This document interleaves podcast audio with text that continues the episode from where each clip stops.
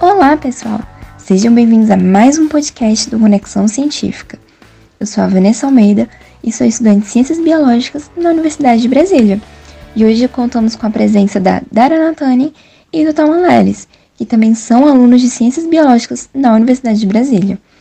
E hoje vamos falar um pouco sobre a relação da neurociência e do café, que é um grande aliado de muitas pessoas na hora dos estudos.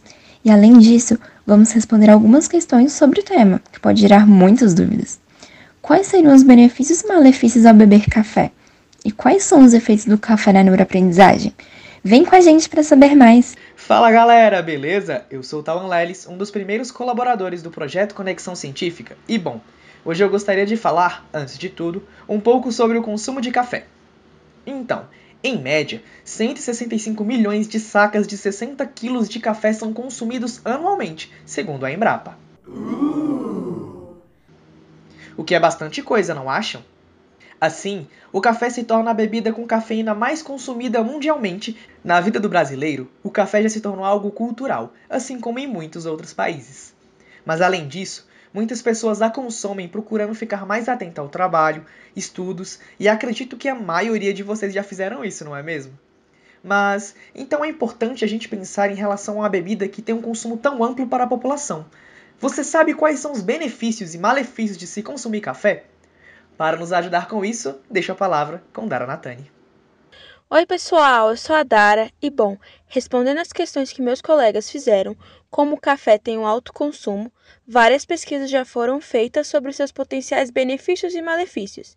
E o que foi descoberto é que consumo balanceado e periódico do café pode evitar sonolência, melhorar os níveis de atenção e ainda pode auxiliar na prevenção do Alzheimer, Parkinson e até mesmo da diabetes tipo 2.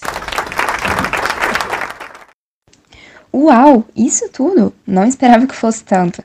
Mas então, como que o café consegue ter tantos potenciais benefícios? O café possui um número alto de antioxidantes, minerais, açúcares, ácidos, vitaminas e, como todos sabemos, cafeína. Tudo isso auxilia bastante na prevenção da diabetes tipo 2, por exemplo, devido à alta quantidade de antioxidantes e minerais, como o magnésio, importantes para melhorar a sensibilidade à insulina e o metabolismo da glicose, possuem a capacidade de auxiliar nessa prevenção. Além disso, a cafeína tem um efeito neuroprotetor e os demais compostos antioxidantes ajudam a retardar o estresse oxidativo celular, assim prevenindo o Alzheimer e o mal de Parkinson. É sempre bom estar alertando, né? Mas então, é, todos esses benefícios são possíveis devido a um consumo consciente, certo? E quais seriam os possíveis malefícios? É isso mesmo, Vanessa. De acordo com pesquisas, o consumo diário de café deve ser de até 4 xícaras, no máximo. E, lembrando que pessoas que possuem problemas gastrointestinais ou doenças cardiovasculares, o consumo de café deve ser evitado, devido ao possível aumento de acidez no estômago e de mudança na frequência cardíaca. Um consumo muito alto de café pode causar irritação, irritabilidade e diarreia. Viu, pessoal? Não exagerem no café, pois podem trazer sérias consequências inclusive para a aprendizagem, Vanessa. É importante falar sobre isso, já que muitos estudantes utilizam a cafeína como um meio para se manter acordado, mas em excesso pode causar estresse e ansiedade. Um estudo que saiu recentemente na Nature, revista científica de alto prestígio, demonstrou que as pessoas que bebem café em altas quantidades possuem maior tendência a ficarem estressadas e terem problemas de ansiedade durante o repouso.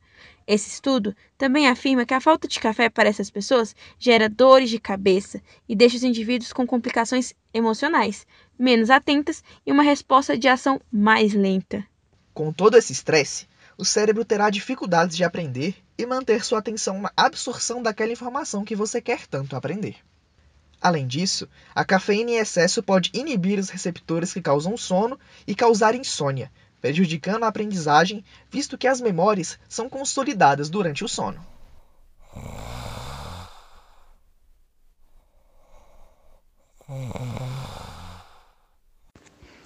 Mas então, a pergunta que fica: o café é bom ou ruim? Como tudo na vida, depende da quantidade que se ingere. ao tomar café de forma consciente, ele pode auxiliar na atenção, melhorar o foco e te manter acordado, como dito anteriormente. Mas nada de exagerar, ok? Exatamente! E outro estudo presente na Nature diz que o café pode nos ajudar a desenvolver melhor as funções executivas do cérebro. Essas funções têm um papel fundamental na aprendizagem, nos auxiliando a ignorar estímulos irrelevantes, formar planos e ações para chegar a um objetivo e até no entendimento como o nosso próprio corpo funciona. Ao entender sobre nosso corpo, limitações e potencialidades, poderemos guiar nossos estudos de forma mais consciente e promover uma autorregulação do nosso comportamento para criar hábitos, seja para aprender conteúdos, desenvolver novas habilidades ou guardar informações importantes para a nossa vida. Bom, pessoal, já está na hora do nosso cafezinho da tarde, né? Então vamos ficando por aqui.